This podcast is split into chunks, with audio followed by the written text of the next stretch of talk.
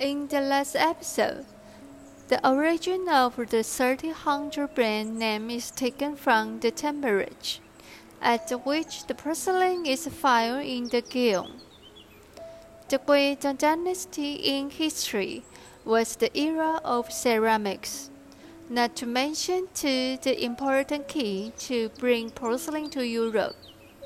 The Guizhou dynasty was from the 7th to 9th century AD which is 1,300 years ago. This meaning coincides also with the brand name 1300. 1300 fine porcelain has the unique 720 degree around carving technique in the world. We break through the limitation of traditional limits and challenge complete to break through the ankle.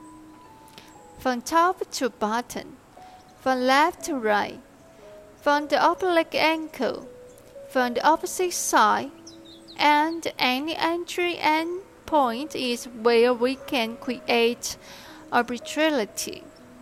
We can keep any detail of the original, and we don't have to choose or abandon some part we challenge the scope of unmelody extension and then expand. In this way, the most difficult balance has been overcome, and we are fearless, and we will continue to challenge ourselves on the role of white porcelain.